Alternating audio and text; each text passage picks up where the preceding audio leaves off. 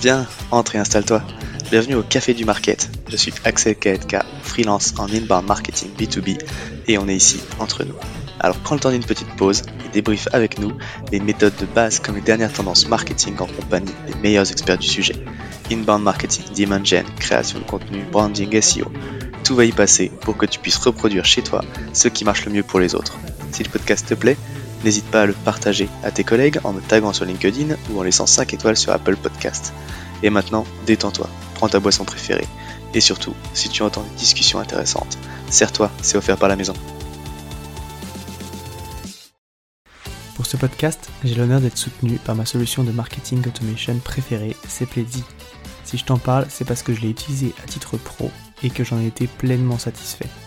On le sait quand on fait du marketing automation, ce qui est compliqué, c'est d'entretenir constamment des workflows de nurturing et de les mettre à jour avec de nouveaux contenus.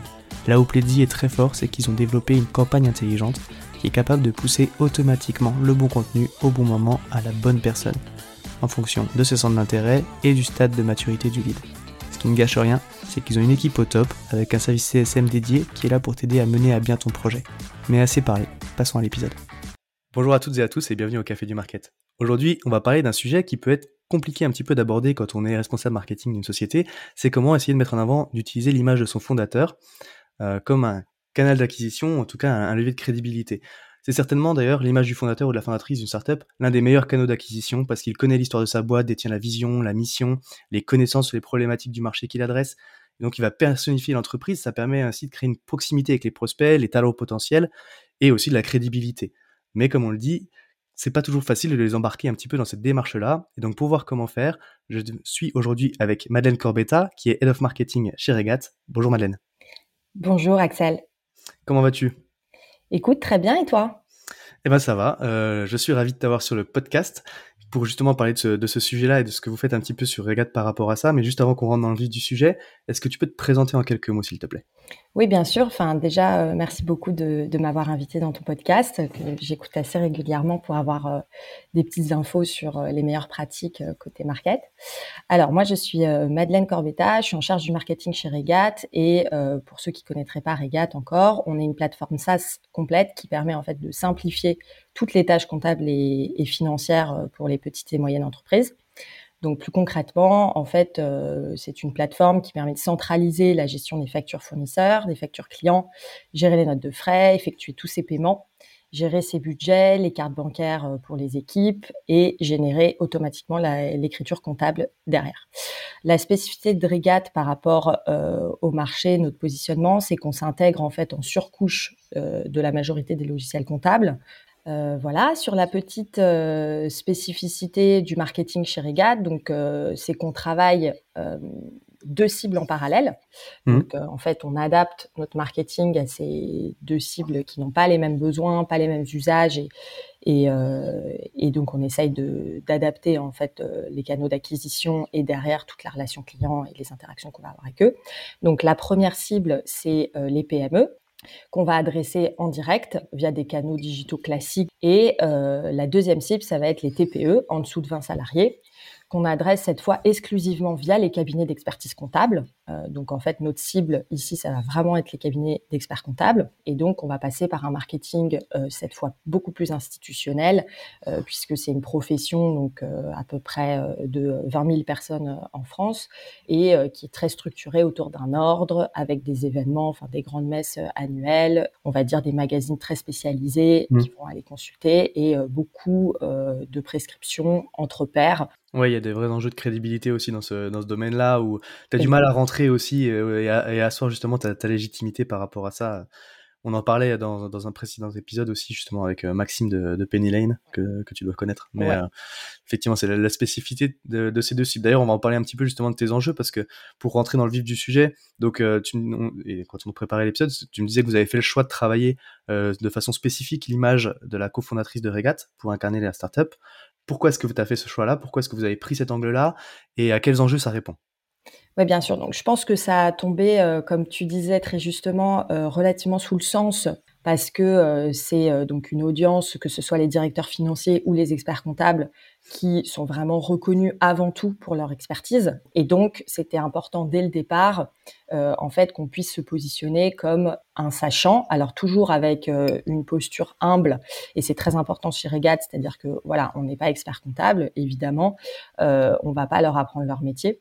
Euh, Regat a été créé en 2019 par euh, Alexis Renard et Laura Pallier, donc qui est l'ancienne équipe dirigeante de Mailjet. À la fin de, de Mailjet, Alexis et Laura ont décidé de créer leur, euh, leur propre société sur la finance automation, donc un petit peu mmh. sur la même logique que Mailjet, sur une plateforme tout intégrée, mais cette fois-ci pour le directeur financier. Et en fait, c'est parti du constat que Alexis, en fait, était CEO de Mailjet et avait beaucoup de mal à se connecter, à interagir euh, avec son expert comptable et avoir les données en temps réel de, ces sociétés. Et Laura euh, était CFO de Meljet, donc directrice financière euh, de Meljet, avec un background très financier puisqu'elle a fait ses armes sept ans chez KPMG sur la partie mmh. audit et conseil financier. Donc dès le départ, en fait, ils ont construit Regat pour répondre à des problématiques métiers qu'ils avaient connues. Et du coup, euh, je pense que ça avait du sens pour eux de, de mettre en avant euh, justement le fait qu'ils avaient connu ces pains euh, et de pouvoir en parler très largement auprès de notre audience. Et donc, je pense que c'est ça aussi qui nous a amené euh, très rapidement à vouloir mettre en avant l'expertise de Lara, puisque ça correspondait en fait euh, très bien à ce pourquoi ils avaient créé la société. Euh, le deuxième point, je pense que c'est vraiment venu de, mon propre parcours. L'historique de mon côté qui a vraiment joué dans le choix de mettre en avant l'expertise des fondateurs, puisque euh, donc moi j'ai un parcours très B2B, euh, pur B2B sur des secteurs euh, à expertise forte. Donc j'ai notamment été dans la santé, dans les télécoms, et j'ai une grosse expérience. donc ma première expérience était dans le groupe Vinci, qui est un groupe qui met énormément en avant l'expertise de ces métiers. Et donc je pense que j'ai aussi un biais qui vient de mes années chez Vinci, où voilà c'est au cœur de l'image de marque. et c'est au cœur de, de, ce que vend le groupe. Ouais, effectivement, tu l'as dit, euh, tu l'as dit euh, dans, ton premier point, et c'est ce que je disais un petit peu en intro. C'est vrai que la, la plupart des fondations de boîtes, elles partent un petit peu comme ça, où tu as euh, effectivement une problématique qui est identifiée, que tu as vécu au quotidien, et puis tu te dis, bon, bah, en fait, ce serait peut-être bien si on pouvait simplifier ça, et tu te lances, et du coup, tu as cette expertise-là, tu as vécu les problèmes, et de, bah, en tout cas de les incarner, de les mettre en avant et de l'expliquer, bah, ça va aussi permettre du coup à tes prospects de s'identifier. Enfin, ça joue, ça joue ce jeu-là, quoi. En tout cas, et comme tu l'as très bien dit, c'est des choses qu'ils ont rencontrées tous les deux au quotidien, euh, au quotidien. Et donc, euh, ça répond, bah, ça va forcément parler en tout cas à leur cible au niveau des problématiques, quoi. Ça doit être, euh, enfin, c'est un petit peu sportif quand même, non, de, les convaincre du coup de se mettre en avant. effectivement, de, enfin, d'utiliser ce levier-là, en tout cas, si c'était pas quelque chose qui était à la base de leur propre volonté, quoi. Ouais, alors après, euh, il le faisait déjà, entre guillemets, un peu comme Monsieur Jourdain qui fait de la prose sans le savoir. Il le faisait déjà sans le savoir, dans le sens où au départ, c'est eux qui vendaient vraiment la solution. Euh, donc Laura, par exemple, elle, a, elle avait euh, toutes les démonstrations avec les directeurs financiers. Euh, Donc à chaque fois, en fait, elle mettait en avant son expertise. Évidemment, à chaque fois qu'elle prenait la parole ou qu'elle allait valider un thème pour un article de blog, euh, ça allait toujours en fait transpirer dans euh, dans son feedback le fait qu'elle ait été directrice financière pendant aussi longtemps. Euh, donc il a plus euh, fallu en fait leur montrer euh, comment on pouvait utiliser ça de manière structurée pour en faire euh, une, un processus de valeur pour la, pour la société. Voilà. Et après, les cofondateurs, forcément, ils sont très sensibles aux arguments qui consistent à leur montrer que euh, quelque chose va être efficace pour la société, enfin qu'un levier va être efficace pour la société euh, et que ça va leur permettre d'accroître leur légitimité, la marque, d'améliorer le positionnement, voilà, et sans, sans tricher en fait, parce que l'expertise, elle fait partie d'eux. Mmh. Carrément. Bah justement, du coup, concrètement, euh, une fois que tu es embarqué, comment est-ce que ça se traduit du coup dans tes actions marketing au quotidien? De quelle façon est-ce que tu l'impliques? Euh, Est-ce que, tu les impliques et quel levier tu travailles quoi?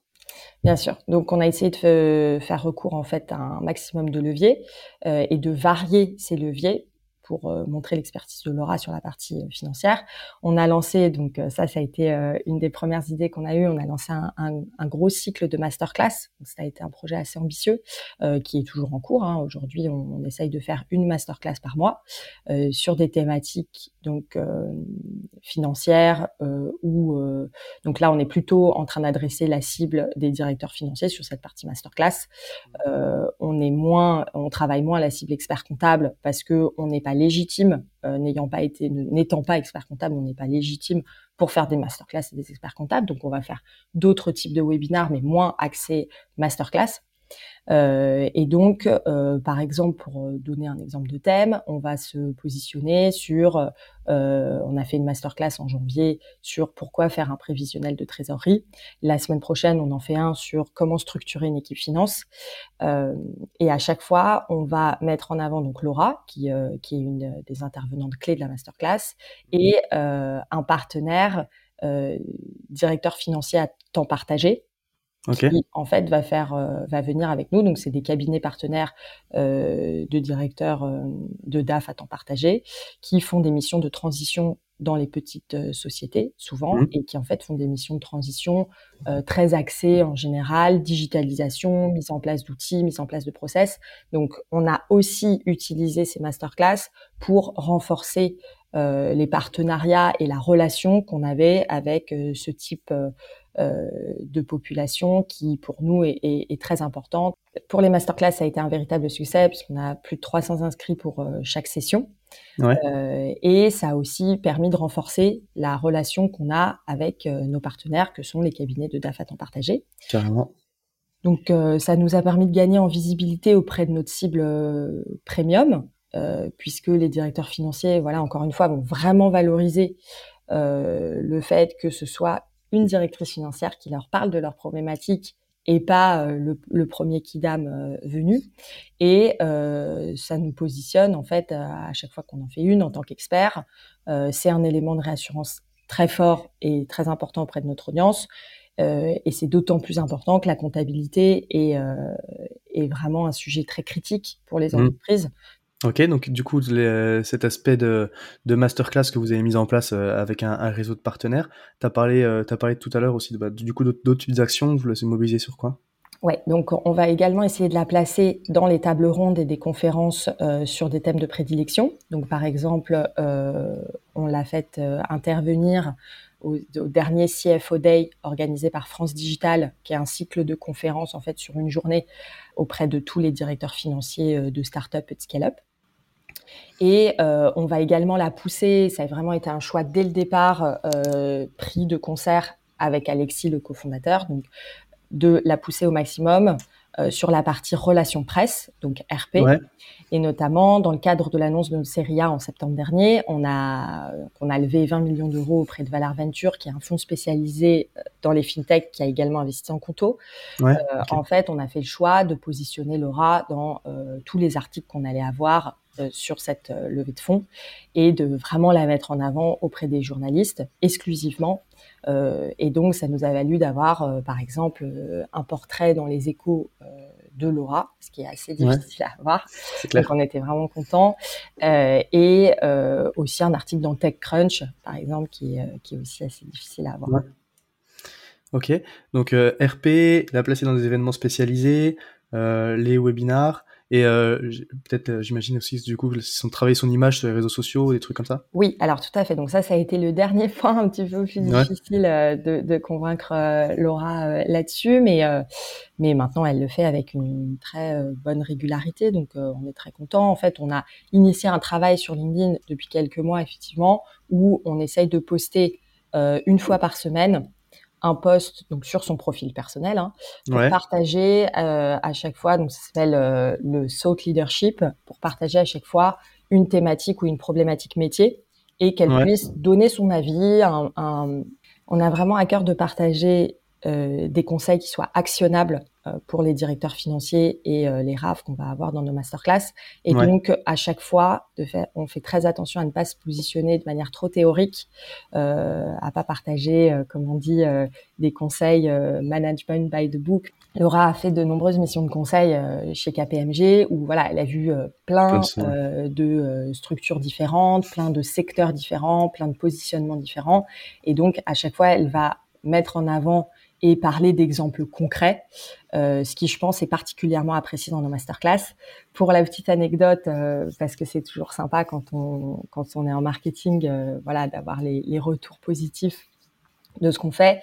Euh, on a même de plus en plus de gens qui nous demandent si nos masterclass sont payantes. Évidemment, elles ne sont pas, elles sont gratuites parce que pour nous, c'est une manière de, nous positionner et d'accroître la visibilité de notre marque. Mais voilà, j'ai trouvé, j'ai trouvé ça assez rigolo de voir que euh, depuis euh, deux trois mois, il y a certains prospects ou clients qui nous demandent si nos masterclass sont payantes. Donc, je trouve ça assez agréable parce que ça veut dire que oui, il y a de la valeur, quoi. Considérer qu'il y avait de la qualité et qu'il y avait de la valeur.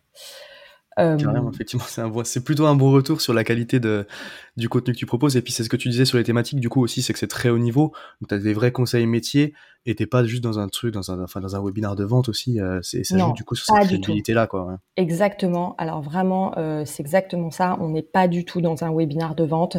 pour te dire, on va voilà, partager éventuellement des screenshots de l'outil sur certains slides. En fait, c'est le seul, euh, c'est le seul positionnement produit qu'on fait.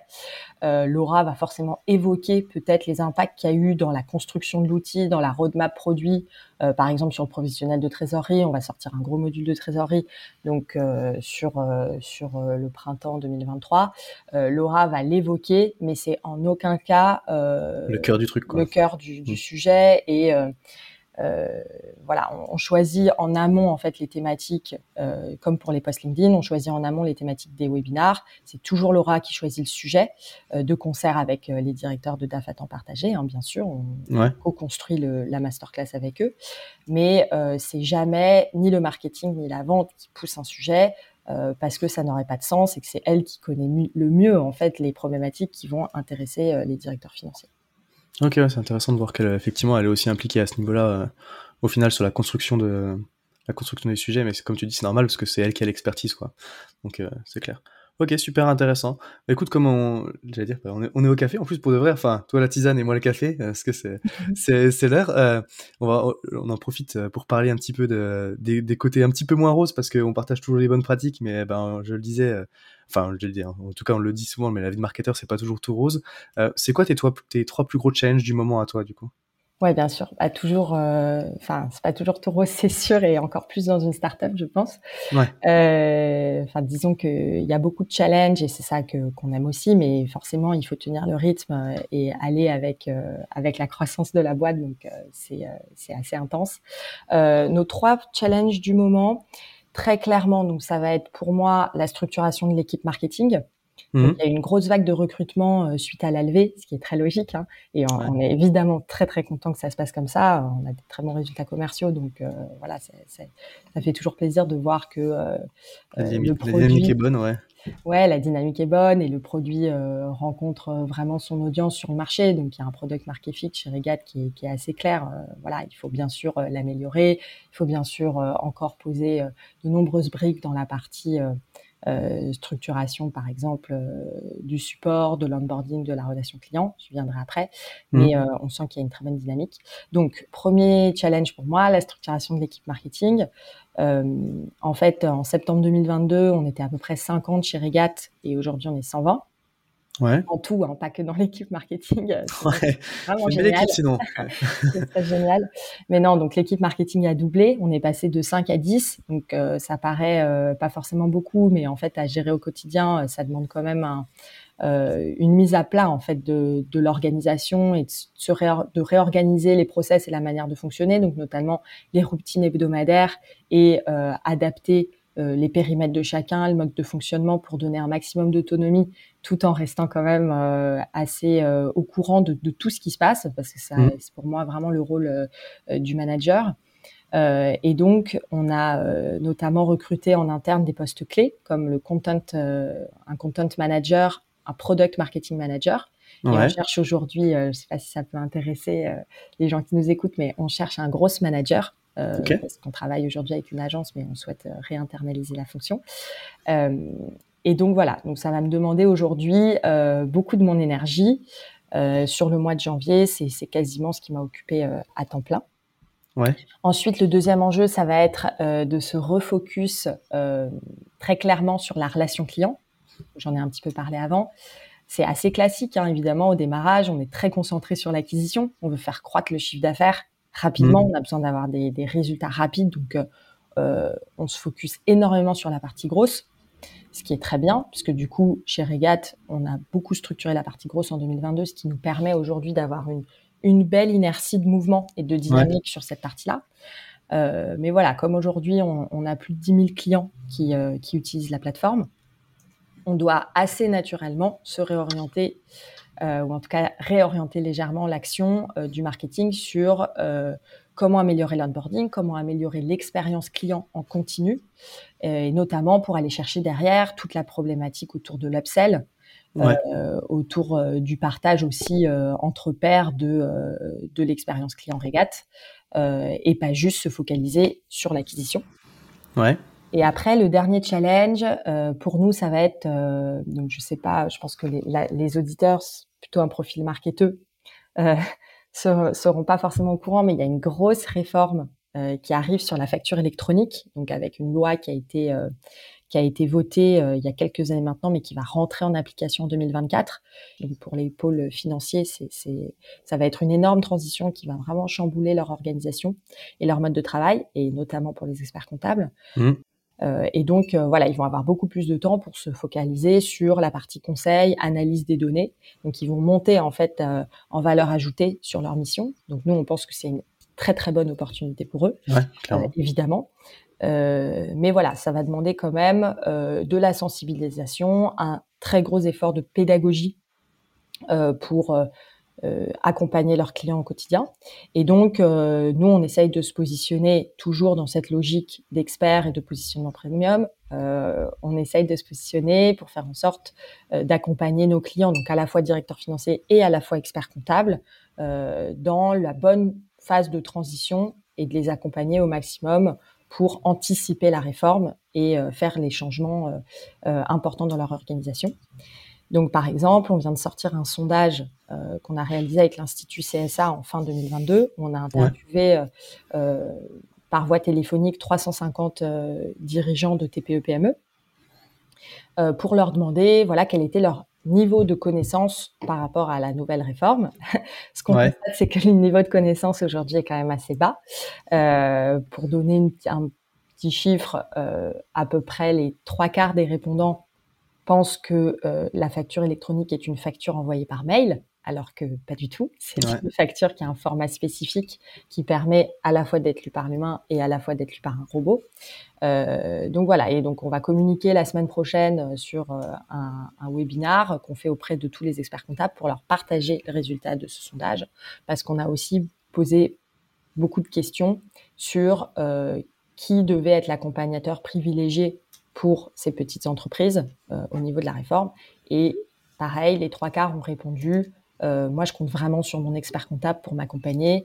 Euh, pour moi, c'est la source numéro un d'information. Et donc, on veut montrer aux experts comptables qu'ils sont très attendus par leurs clients sur, sur cette partie-là. Ok, euh, ça marche, intéressant effectivement le gros gros chamboulement à venir dans le B2B par rapport à ça, pour, pour ceux qui sont un petit peu au courant. Euh, si on devait du coup résumer notre échange, euh, quel conseil tu donnerais à un marketeur du coup qui veut motiver un de ses fondateurs pour se lancer justement dans cette démarche? Ouais, alors mon conseil, je l'ai un petit peu évoqué avant, mais c'est vraiment important de bien respecter la personnalité des fondateurs quand on veut se lancer dans cette démarche. Quand je dis respecter, ça veut dire il faut que la démarche soit authentique Sinon, ce ne serait pas crédible dans le temps. Comme très souvent dans les enjeux de branding, il ne s'agit pas de construire une image euh, sur un fondateur qui part de rien, euh, entre guillemets, c'est-à-dire euh, il ne s'agit pas de, de, construire une image à partir de rien, à partir, euh, mais il faut toujours faire levier et mettre en avant des caractéristiques réelles qui sont présentes dans la personnalité du fondateur, pour que le fondateur en fait puisse euh, être euh, lui-même tout au long du processus. c'est très important de prendre en compte, et je pense que tout le monde le sait, que les fondateurs sont extrêmement sollicités. C'est une période pour eux qui, qui est difficile, qui en général nécessite un, un, énorme effort, que ce soit professionnel ou personnel. et donc, il faut aussi les rassurer sur le fait que ça va pas leur prendre énormément de temps et que ça va pas leur prendre de l'énergie en plus. Bien sûr, c'est quand même du temps et de l'énergie, mais euh, l'équipe marketing est là aussi pour limiter au maximum cet effort de temps et d'énergie. Donc, je pense que c'est ça aussi qui fait que ça marche côté régate, ou en tout cas qu'il y a des signes positifs. Euh, sur euh, la démarche qu'on a essayé de mettre en place, c'est que voilà, ça correspond euh, à la personnalité de Laura et Alexis d'avoir une mise en avant de leur expertise avant une mise en avant de leur personne. Et ça, c'était un point qui était très important pour eux. Ok, ça marche. Bah écoute, merci beaucoup, super intéressant. je pense qu'il y, y, a plein de, plein de choses à faire là-dedans. Si jamais il y a des petites questions pour toi, on peut te joindre sur LinkedIn peut-être Ouais, tout à fait. Donc c'est vraiment le canal privilégié. Je suis assez réactive euh, et je réponds euh, sans problème, avec plaisir. Donc euh, n'hésitez pas à me contacter sur LinkedIn. Top. Ben écoute, encore une fois, merci beaucoup Madeleine pour tout ça. Et puis ben du coup, je te souhaite une bonne journée. Merci. Salut. Merci beaucoup. Au revoir. À tous ceux qui ont tenu jusqu'ici, déjà merci beaucoup, et j'imagine que le sujet vous a plu, donc n'hésitez pas à envoyer de bonnes ondes à notre invité. Pour ceux qui le souhaitent, le meilleur moyen de soutenir le podcast, ça reste d'en parler autour de vous et de laisser 5 étoiles sur votre plateforme d'écoute préférée. Je compte sur vous. Et dans tous les cas, je vous dis à bientôt pour un prochain rendez-vous au Café du Market.